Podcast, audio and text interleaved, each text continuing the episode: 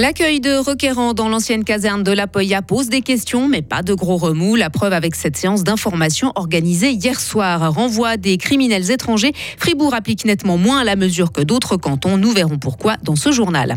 Plus de 230 millions d'abonnés à Netflix. La plateforme de streaming rebondit après une année 2022 difficile. Un temps assez ensoleillé mais glacial pour toute cette fin de semaine. Il va faire tout au plus 1 degré négatif aujourd'hui et 0 degré ce week-end. Nous sommes vendredi 20 janvier 2023. Sarah Camporini, bonjour. Bonjour Mike, bonjour à toutes et à tous.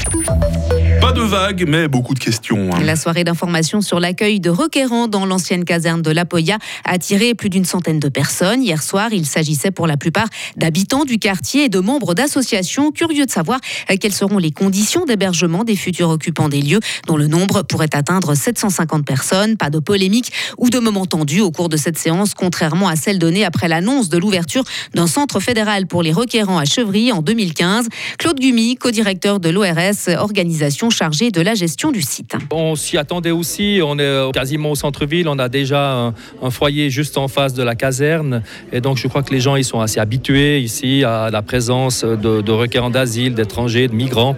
Donc euh, effectivement, je ne crois pas que ça a fait beaucoup de vagues aujourd'hui. Les futurs voisins de ce nouveau lieu d'hébergement sont donc plutôt sereins mais conscients aussi de la situation compliquée des requérants. Les uns seront accueillis sur une courte durée, d'autres sur un plus long terme. Auguste Girard, président de la commission du musée du vélo situé à proximité. Je pense qu'il y aura quand même quelques tensions à un certain moment, d'autant plus qu'il y a deux situations de, réfugiés donc, ou de, migrants. Ceux qui sont cantonaux et fédéraux, ils sont complètement, un traitement complètement différent. Là, je crains peut-être quand même quelques frictions de temps en temps, mais je crois qu'ORS est une société reconnue euh, dans la gestion de ce genre de, de situation-là. Oui. Au cours de cette soirée, Pierre-Olivier Nobs, conseiller communal, a indiqué que du travail d'intérêt général sera proposé aux requérants.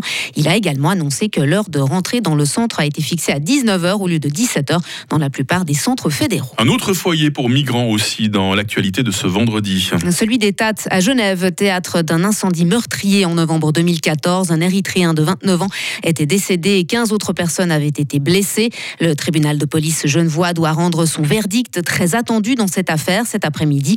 Les cinq prévenus, accusés pour la plupart d'homicide par négligence, demandent leur acquittement. Le ministère public, lui, réclame des peines entre 7 et 15 mois de prison avec sursis. Au niveau national, Sarah, le débat sur le renvoi des criminels étrangers refait surface en Suisse. Dans le canton de Genève, une juge vient de renoncer à l'expulsion d'un Colombien condamné pourtant pour tentative de meurtre, de quoi faire grincer des dents l'UDC notamment, qui estime que son initiative, acceptée en 2010 par la population, n'est pas correctement appliquée sur le terrain. Le constat est là, les renvois ne sont pas automatiques, mais dit piquant. Selon des chiffres de l'Office fédéral de la statistique, sur les trois dernières années, environ 6 délinquants étrangers sur 10 ont été expulsés. On n'est pas sur du 100% car le code pénal prévoit une clause de rigueur. Ça veut dire qu'un juge peut exceptionnellement renoncer à un renvoi. Les tribunaux doivent effectuer une pesée entre l'intérêt de la Suisse d'éloigner le criminel et l'intérêt du condamné à rester au pays. On prend notamment en compte ses liens avec la Suisse et ses capacités de réintégration. Les juges fonctionnent donc au cas par cas on constate qu'il y a des disparités entre les différents cantons. Sur les trois dernières années, le taux d'expulsion dans le canton de Fribourg est d'environ 46%, alors que Genève, par exemple, expulse près de 80% des étrangers condamnés. Contacté, le ministère public fribourgeois a son explication là derrière. Dans les cantons frontaliers, les délinquants étrangers sont souvent de passage et n'ont aucun lien avec la Suisse. Ils sont donc expulsés plus facilement. Et rappelons que l'article du Code pénal concernant le renvoi des criminels étrangers est entré en vigueur en 2016 en Suisse. Yes. Les États-Unis, le Royaume-Uni et le Danemark s'engagent à livrer des armes à l'Ukraine. Une promesse faite à la veille d'une réunion des pays apportant justement une aide militaire à Kiev. Objectif de cette rencontre, coordonner la poursuite de l'assistance.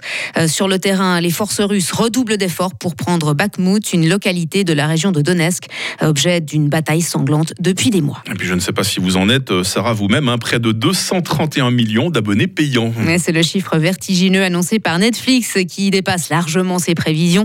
La plateforme de streaming a pourtant connu un passage à vide au premier semestre de l'année dernière, avec une perte de plus d'un million de fidèles. Mais la nouvelle saison de The Crown, notamment, et l'arrivée de nouveaux programmes comme la série documentaire Harry et Meghan ont relancé l'attrait du public pour les abonnements de la société de streaming. Ah, vous en parlez avec tellement de passion d'Harry et Meghan. Je devine que vous l'avez un peu zioté, ce, ce documentaire. Oui, bah, J'avoue surtout que je suis en train de lire les mémoires Ah là là là là, faut bien s'occuper pendant les longues soirées Bah oui, d'hiver. ma foi. Retour de l'info à 7h30 avec Sarah Camporini sur Radio Fribourg. Retrouvez toute l'info sur frappe et frappe.ch.